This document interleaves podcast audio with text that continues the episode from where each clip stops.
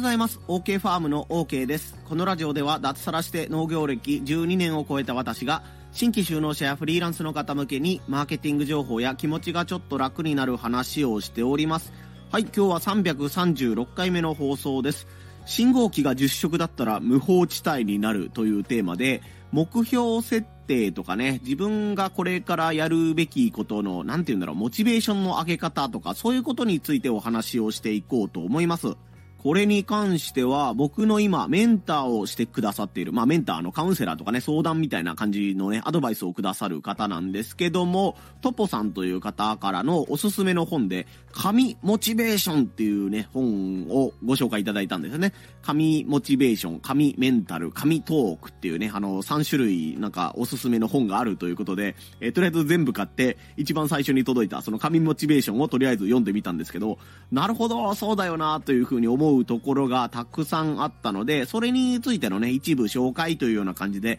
えさせてもらおうと思います。え今日の3つのポイントです。ポイント1、信号機は3色だから成立する。ポイント2、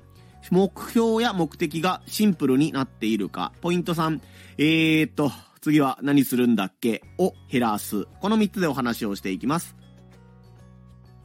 はい、一つ目のポイントが、信号機は3色だから成立するというお話です。山奥に住んでいて自宅から全く出ないという人以外で、信号を今日一日も見なかったという人はなかなかいないと思います。電車で通勤している人もそうですし、車で生活をしているという人でもそうですし、必ず一日に一回は信号というものをね、えー、目にしたことがあるんじゃないでしょうか。あの、車が通っている時とかね、横断歩道を渡る時の信号の、あの、信号です。まあ国によって多少ルールは違うかもしれませんけど、やっぱり赤が止まってね、青とか緑とか、ああいうのが進めっていう最低2色はあって、多くてもね、3色だと思います。まあ矢印信号とか細かいあの設定とかね、そういうものは除いて、色としてはもう3色しかないと思います。信号というのは3色だから誰でもルールを覚えやすくて、ね、パッと見ただけで、あ、今止まらないといけないんだなとか、あ、今は行っていいんだなとか、あ、そろそろ赤に変わるんだなというのが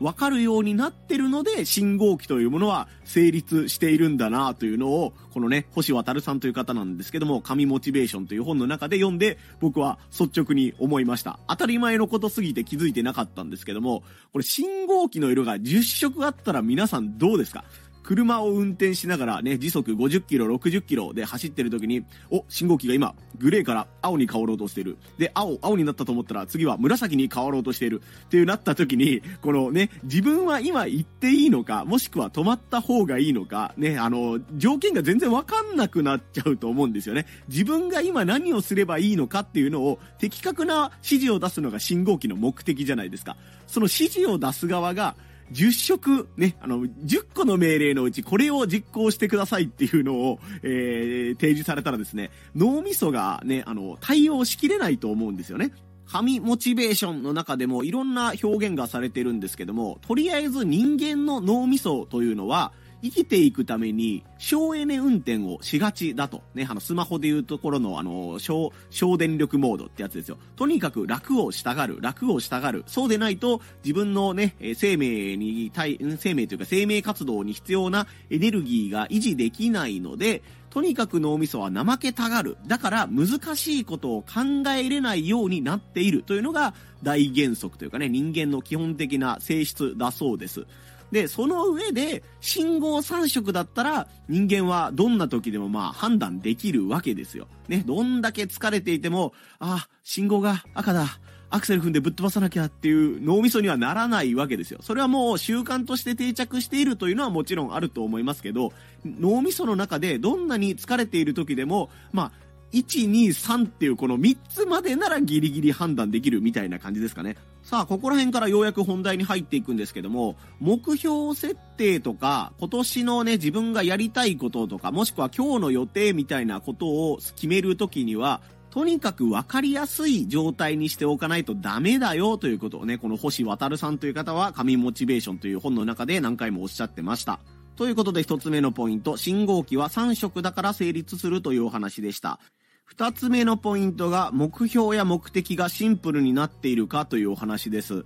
すいません、これ僕メモ間違ってますわ。すいません、ちょっとテーマ、テーマというかポイントを変えさせてください。やるべきことがシンプルになっているかです。すいません、間違えました。やるべきことがシンプルになっているかというお話を今からします。ね、あのそれぞれ皆さん目標があると思うんですけども、今日は仕事をこういうことを終わらせないといけないとか、えー、そうだな、あの、家事、育児で今日中にこれをやらないといけないというのがあると思うんですけども、その大きな目標とか中ぐらいの目標に向かって、実際にやるべき細かいことというのがたくさんあると思います。例えば僕が YouTube の動画を1本仕上げようと思ったら、まずは撮影してこないといけないよね、ということで、次に持って帰ったね、動画を、え編集しないといけないということで、編集して、で、またね、あの、細かいテロップをつけたりとか、カットをしたりとか、そういうことをしてから、よし、アップロードするぞということになるわけなんですけども、撮影するとか、編集するとか、投稿するとか言っても、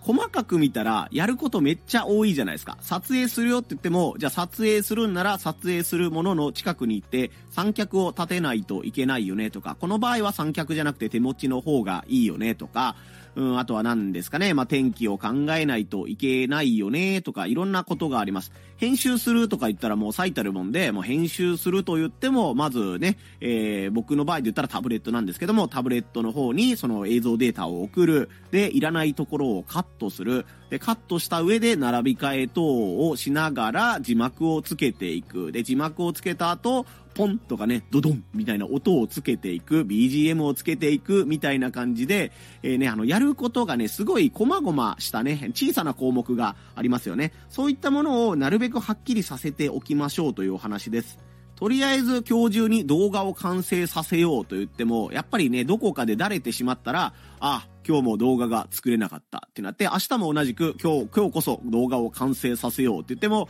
いつの間にかね、だれてしまったり忘れてしまったりして、ああ、今日も動画ができなかったっていうことをね、あの、10日、20日ぐらい僕はすぐこうやって先延ばしにしちゃってぐずぐず遅れてしまうんですけども、それを防ぐためには、あの、なるべくね、目標の細、まあ、目標じゃなかったすいません。あの、やるべきことの細分化をしておいたら楽ですよというお話ですね。これをしておくとですね、ああ、今日は動画はできなかったという感想になるのではなくて、今日は動画の投稿はできなかったけど、ここのパートは完成したとかね、さっき言ったら撮影は完了したよとか、字幕をつけるところは完了したよみたいな感じで、プラスの評価がどんどんできるようになっていくそうです。動画はできなかった。ね、でっかいくくりで言うと動画投稿はできなかったということになるんですけども、えー、細かいくくりで言うと今日はこの作業ができたとかね、ここからここまで進んだ進捗があったみたいなたいなことを自分でカウントすることができるようになります。それをね、なんというか、あの、完成、動画完成というところももちろん大事なんですけども、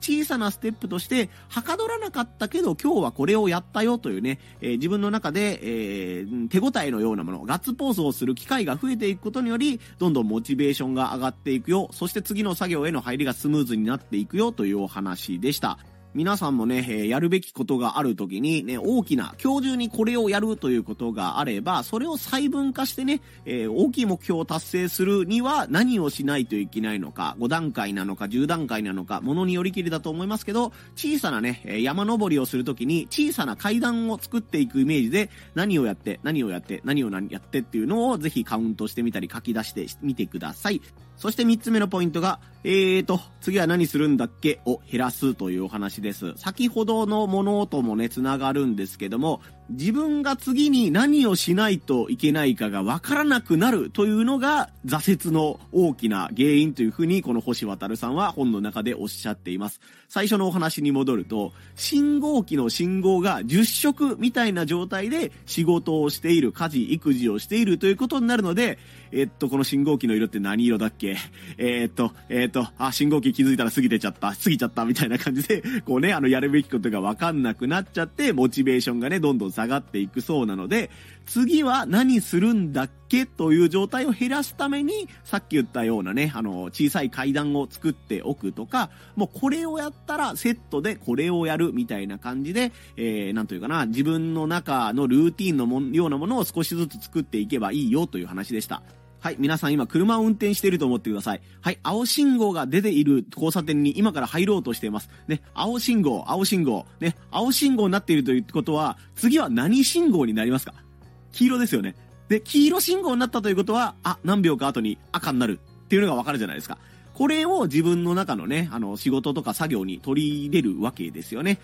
この次何やるんだっけっていうことを考えることによって脳みそは体力を使ってしまう。で、体力を使ってしまうからめんどくさいなと感じてどんどんやるのが億劫になるということなので、ね、この自分の無意識のうちにやってたみたいな時間を増やすと言えばいいんでしょうか。ね、あの考えたらもう終わってたわ、みたいな。いや、気づいたら俺今日心臓3万2572回動いてたわ、みたいな感じで数えたことないじゃないですか。だからまあ心臓はね、自分の脳みそとはちょっと関係ないところかもしんないですけど、ね、あの人間生きていく中で絶対無意識のうちにしてることとかね、あのせざるをいけない、せざるを得ないことっていうのがあると思うので、もう今からやらないといけないことをもう3色ぐらいね、これの場合はこうする、そうじゃない場合はこうしない、ね、あの、それでもない場合はこうするっていうものをもう自動で自分が考えなくてもできるルール化、ルールみたいなものを作っておけば、いろいろとね、スムーズにはかどったりとか、えー、疲れずにいろんなことを継続したり、習慣化できるようになると思いますので、えーと、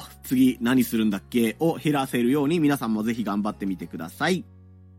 はい、ということで今日は信号機が10色だったら無法地帯になるというテーマで、星渡さんの神モチベーションの中のお話を少し紹介させてもらいました。少しだけ反省させてください。まだ1回しか読んでないんですけども、内容把握したらと思ってこうね、よし話すぞと思って話し出したら、意外と上手にですね、説明できてなくてですね、いや、下手したら星さんこんなこと言ってなかったかもしんないっていう感じで、自分の中がね、えー、ちゃんとこの、どういうんですか、落とし込めていない、言語化できていない自分に今気づいて、ちょっと反省しております。本に書いてある内容と全然違うことを喋ってたら、ね、いや、お前違うだろ、それっていう感じで、ぜひツッコミを入れてください。トポに、トトポにじゃねえ、特に紹介してくださったトポさん。いや、それ考え方違うよっていうところがあったらね、お気軽に、あの、今度お会いするときでも、お面談するときでもいいですし、コメント欄でもいいので、えー、アドバイスいただけたらと思います。あとは、あの、概要欄かね、あの、チャプターのところにリンクを貼っておこうと思いますので、えー、本当に読みやすくて、すごいいい本でした。今、小学校6年生の娘にね、僕が読み終わった後の本を渡したら、